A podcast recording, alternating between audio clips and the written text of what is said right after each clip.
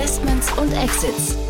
Herzlich willkommen zu Startup Insider Daily. Mein Name ist Jan Thomas und ihr hört unser Format Investments und Exits. Wie jeden Morgen begrüßen wir hier die wichtigsten Investorinnen und Investoren zum gemütlichen Austausch über Finanzierungsrunden, über Exits und über alles, was wichtig ist oder wichtig wird aus Sicht der Investorinnen und Investoren. Heute mal wieder zu Gast Jan Mitschaiker von HV Capital und wir hatten ein richtig schönes Gespräch, muss ich sagen. Hintergrund ist, dass es unter anderem zwei große Announcements gab von HV Capital oder beziehungsweise Finanzierungsrunden, wo HV Capital beteiligt war. Tolle Runden. Und dann haben wir gesprochen über ein Gerücht, ein sich verdichtendes Gerücht über einen stadtbekannten Gründer, der scheinbar sein neues Startup auf den Weg gebracht hat und offensichtlich dafür auch viel Geld bekommen hat. Also ein tolles Gespräch, das auf euch wartet. Jetzt, wie gesagt, mit Jan Mitschaiker von HV Capital. Insider Daily. Investments und Exits. Sehr schön, ja, ich freue mich. Ja, mit Schalke ist wieder hier von HV Capital. Hi Jan. Jan, frohe Weihnachten. Schön wieder oh, hier ja, zu sein. Es ist Jahresende, verdammte Hacke, ja.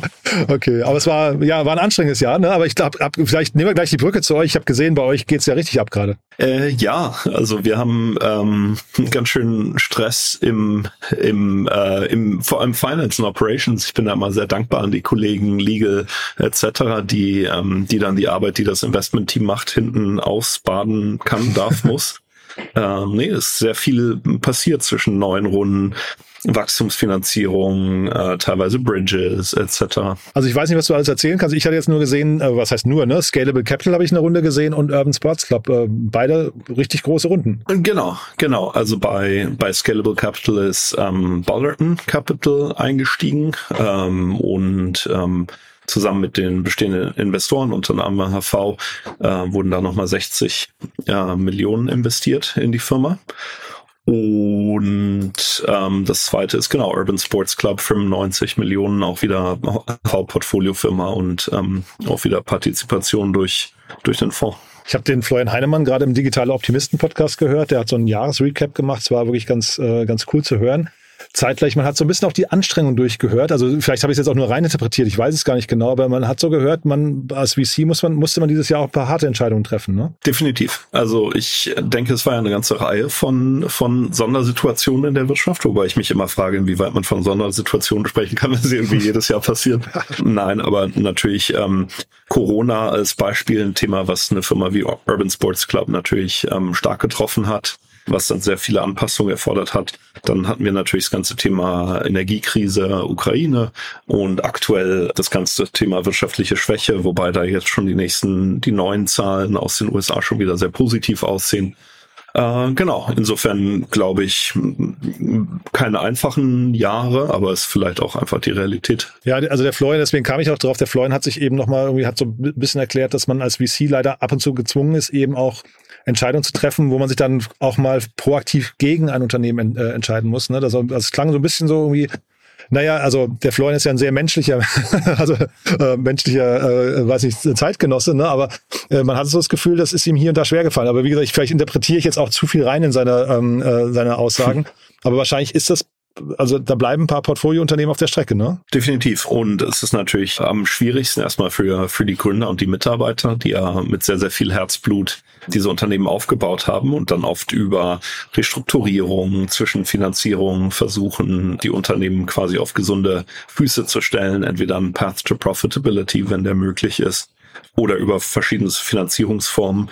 Und wir begleiten da natürlich die Gründer auch, auch soweit es geht. Gleichzeitig sind wir natürlich unseren Investoren, also in, in dem Fall von HV, eben die Pensionsfonds, die Versicherungen etc. verpflichtet, gute, wie es so schön heißt, Stewards of Capital zu sein. Und wenn wir da Chancen bei den Unternehmen sehen, unterstützen wir diese Transformationsprozesse natürlich sehr gerne, aber auch nur bis zu einem gewissen Punkt. Und dann muss man eben schwere Entscheidungen treffen, wobei ich da immer sehr wichtig finde.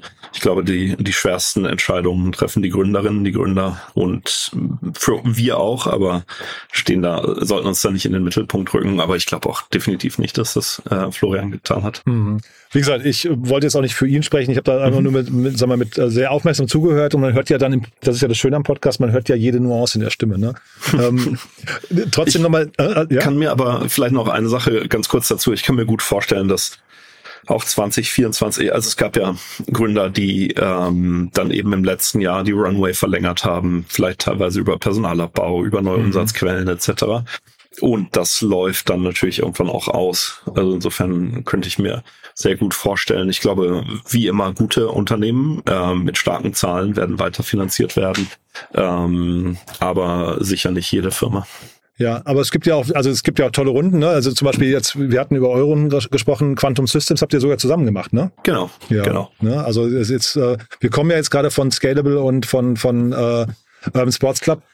Du musst natürlich nicht ins Detail gehen, aber war das Funding-Umfeld jetzt gerade dann trotzdem insgesamt schwieriger, würdest du sagen, als noch vor einigen Monaten? Oder weil du gerade auch gesagt hast, Licht am Horizont, äh, ersten Meldungen aus den USA und sowas werden besser. Ähm, wird das jetzt auch für solche Unternehmen in der, in der Later Stage schon besser? Es gibt interessanterweise, also wenn man sich die zwei Segmente anschaut, in denen wir auch unterwegs sind, also einerseits Early Stage Investing und andererseits Growth, sind Early-Stage-Investoren wie, wie wir, aber auch am Markt ähm, noch sehr, sehr aktiv, ähm, muss man wirklich sagen. Gleichzeitig gibt es im Growth-Bereich, was ich von den Kollegen höre, weniger interessante Opportunities. Und wenn die dann auf den Markt kommen, gibt es da auch durchaus Gerangel drum. Und bei Scalable zum Beispiel die Firma war gar nicht im offiziellen Fundraising, mhm. ähm, ist dann aber mit Balderton ins Gespräch gekommen. Balderton baut den ganzen Fintech, ähm, das Fintech-Segment stark aus. Die äh, Partnerin Rana da kommt von Goldman Sachs. Mm, und deswegen kam das dann ganz gut zusammen. Das ist natürlich immer das Beste, ne? wenn man eigentlich ähm, um Rat bittet und dann Geld bekommt. Äh, ne? Meistens ist es dann eher umgekehrt. Meistens ähm, gibt's den Rat kostenlos und kein Geld, aber ja.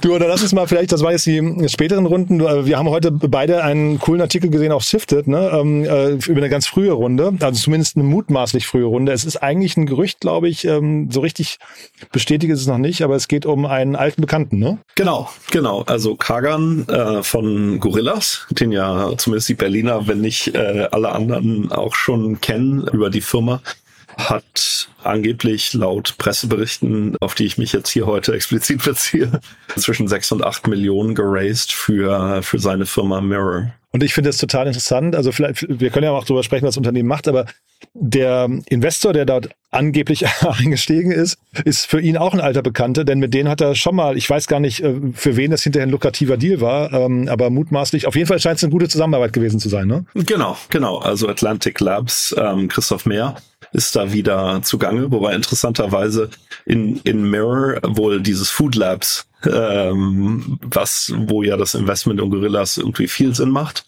ähm, die genauen Details zu Mirror und wieder, hier gebe ich dann nur wieder das wieder, was in der Presse auch zu lesen ist, soll ja ähm, eine Gesundheitsmanagement-App sein, eben sicher auch mit dem Thema Schlaf, Fitness, aber auch Ernährung. Vielleicht kommt da die Brücke zu Food Labs her. Mhm. Und das, ja, ich weiß nicht, kann man sagen pikante oder so? Also ich weiß gar nicht genau. Das werden die wahrscheinlich untereinander besser ausbaldowert haben, aber äh, Atlantic ist auch investiert in das neue äh, Startup von Florian Meissner, ne, dem IAM, äh, einem der IAM-Gründer. Und das, wenn ich es richtig verstanden habe, waren die sehr, sehr ähnlich, die beiden Startups. Und jetzt hat äh, nach Hörensagen mutmaßlich hier der Kagan schon seinen ersten Pivot hingelegt, vor der ersten Runde noch, ne? Ja, ich meine, das ist ja per se gut. Das ist ja ein Zeichen von einem guten Gründer, äh, auch zu pivoten. Ähm, ich glaube aber, was interessant ist, wir haben ja eine ganze Kohorte an an, wie soll man das sagen, an äh, Serial Entrepreneurs oder Gründer, die zum zweiten Mal äh, was gründen, die sicher auch erfolgreich waren, die in den Gesundheitsbereich gehen. Also ob es ein Florian Meissner eben von IAM ist, eben Kagan von Gorillas, natürlich ganz vorne der Daniel Eck von, von Spotify, ähm, Christoph Moore von ehemals Auto 1 und jetzt Patient 21. Mhm. Das ist, ist sicher ein spannendes, spannender Bereich und halt was ich vor allem interessant finde, ist, dass alle Gründer in diese Consumerized Health Applications gehen und da offensichtlich viel Potenzial sehen. Aber also zum einen ist der Bereich dann irgendwann überlaufen vielleicht und äh, ist der, ist der Bereich so einfach zu, zu knacken? Mhm.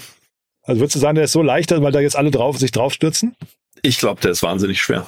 Ja, eben, ich ne? glaube, das ist, ähm, das ist super schwierig.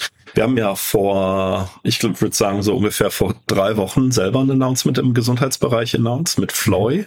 Mhm. Floy hilft Radiologen, bessere Diagnosen zu stellen. Und ich glaube, ähm, und was da passiert ist, dass wenn ich sowieso ein MRT mache äh, oder ein CT, dass die dann einerseits durch den Radiologen analysiert werden auf den Befund, auf das, was ich suche, aber andersrum durch die AI auf allen möglichen Nebenbedingungen. Äh, und das ist einerseits eine sehr, sehr spannende Technik. aber andersrum auch ein sehr ähm, spannender Go-to-Market-Approach. Und ich glaube, und ähm, zwar geht das über die Ärzte, über die Radiologen und für die lohnt sich das, das zu vertreiben. Und ich glaube, in diesem Consumerized Health Approach ist immer die Frage so, wie komme ich an den Kunden ran? Wie kriege ich denen die Modelle rein? Wie kriege ich denen eventuell die Abos rein? Ja, und bin dann so in diesem klassischen Customer, Customer Lifetime Game, ne? Ja, wobei Floy, ich hatte den Benedikt Schneider hier zu Gast, ich würde sagen, gefühlt halb so alt wie die gerade genannten. Ne? Ähm, und das, das Coole bei ihm war, finde ich, man hat ihn die ganze Zeit im Podcast grinsen gehört. Also der, der war so happy über den Space, den er gefunden hat und wie sie da vorgehen, weil die, also die, also, freut sich wahrscheinlich als Investor, aber der ist mir wirklich hängen geblieben, weil der so total euphorisch war und happy, dass sie so eine coole Traction gerade haben. Ne? Ja, also wir sind große, große Fans von beiden Gründern natürlich. Ja, ja den, also ich kenne jetzt nur den Benedikt, aber der hat mir echt Spaß gemacht. Und der hat ja tatsächlich den Weg äh, gefunden, wie er seine Kunden akquiriert. Hier im anderen Bereich, also in den anderen genannten Bereichen, da kann es schon echt so ein Hauen und, Hauen und Stechen geben irgendwann, ne? Total, total. Und ich habe Aware zum Beispiel auch selber schon genutzt. Also ist ja vorne an der Rosenthaler, am Richtung Rosenthaler Platz da. Ist natürlich praktisch, da wo alle VCs auch sitzen, die wahrscheinlich alle Hypochondrier sind und irgendwie sowas auch mögen. Die haben so ein ähm, Flagship Store da, ne? Oder? Ja, genau, ja. genau. Und ich fand es eine coole Erfahrung. Also man kriegt innerhalb weniger Stunden die Ergebnisse in der App. Mhm. Ist schon cool, aber es ist natürlich wieder so ein Thema, wie skaliere ich das in die Breite außerhalb der Berlin-Mitte Mitte Crowd. Aber per se ein gute, gutes Produkt, gute Erfahrung. Und so jetzt, äh, ne, Kagan kommt aus einem sehr überlaufenden Markt, jetzt stürzt er sich offensichtlich in den nächsten überlaufenden Markt. Ähm, wann ist ein Hype ein Hype? Also wann wird es gefährlich? wann, wann sagen Investoren nein, danke? Das ist natürlich ein interessanter Punkt, ob diese, ob Serial Entrepreneurs dann Themen suchen, die ihnen vielleicht auch näher am Herzen liegen, wo mhm. das ganze Thema Gesundheit vielleicht nach der Erfahrung der Gründung eines Startups ähm, irgendwie ein Thema ist. Mm, ja, ist, ist wirklich eine gute Frage. Ich könnte mir natürlich schon vorstellen, dass diese Consumer Health Modelle, wenn man jetzt mal so von außen drauf schaut, ähm, sowohl Florian Meissner, aber vor allem auch Daniel Eck äh, und eben Kagan, waren oder sind alle drei sehr, sehr gut darin in diesem ganzen Thema Consumer Marketing mhm. und vielleicht auch abseits von dem klassisch stumpfen Performance Marketing Richtung Brand. Also wenn man sich zum Beispiel die Gorillas, ich finde Gorillas Brand war für mich auch immer eine der Stärken des Unternehmens. Mhm. Ähm, mit diesem Hintergrund dann in den Gesundheitsbereich zu starten, wo mir jetzt ich weiß gar nicht, welche Krankenversicherung ich habe, aber zumindest keine, deren Marke mir sonderlich hängen geblieben ist, mhm. Kann man natürlich Parallelen ziehen, die dann vielleicht ganz cool sind. Ja, ja spannend. Und ich hatte mich äh, vielleicht noch mal kurz zum Timing. Ne? Ich, ähm, es wurde, glaube ich, im Mai ungefähr publik, was was er macht. Ähm, Jetzt ist ein, was nicht, ein gutes halbes Jahr vergangen. Jetzt erst die Pre-Seed-Runde. Also, obwohl er so ein Serial Entrepreneur ist. Also zumindest wird sie jetzt erst bekannt. Zeitgleich sechs bis acht Millionen für eine Pre-Seed-Runde ist wieder sehr viel. Ne? Also hat lang gedauert, aber dafür eine stattliche Runde. Ja, ich meine, das, was da in der Presse kommt, ist natürlich auch immer weiß man immer nicht so genau. Okay. Vielleicht ähm, gab es vorher auch schon was oder Convertibles so. oder wie auch immer. Also da, das ist, glaube ich, keine genaue ja. Wissenschaft. Und ähm, vielleicht nochmal dein Blick, wenn, wenn du jetzt mit, ähm, weiß nicht, ihr habt einen Exit gemacht mit irgendeinem Gründer, wie, wie sorgt man dafür in, in, in der Zwischenzeit, dass der Gründer auch mit euch in Kontakt bleibt und umgekehrt? Also wenn jetzt hier so ein, quasi ein Folgeinvestment von, von Atlantic kommt in einen Gründer, den sie schon kennen, ist ja eigentlich ein super Zeichen, ne? Total, total. Mhm. Und in beide Richtungen. Also wir sind da, ähm, wir sind da eigentlich immer stolz drauf, wenn wir es hinbekommen, Gründer mehrfach zu backen. Sicher ein sehr prominentes Beispiel ist Simon Beckerman, Gründer von Depop. Der äh, war ja ein äh, Billion-Dollar-Exit an Etsy, der mit uns zusammen seine, seine neue Firma Delhi dann gemacht hat. Und ähm, wo dann jetzt auch Ballerton etwas später investiert hat. Mhm. Nikita Farnholz, Michi Brehm, StudiVZ, dann I2X, hier von äh, Plus Dental, die mhm. Crew etc. Also eigentlich ist das für mich immer eine der höchsten Auszeichnungen für einen VC, wenn ein Gründer sagt, ich weiß nicht, ob Stockholm-Syndrom ist oder äh, echte Motivation. Nein, aber wenn, wenn einfach ein erfolgreicher Gründerin, ein erfolgreicher Gründer sagt, ich fand den Jan, ich fand HV, ich fand Lars, ich fand wen auch immer, Martin äh, so gut.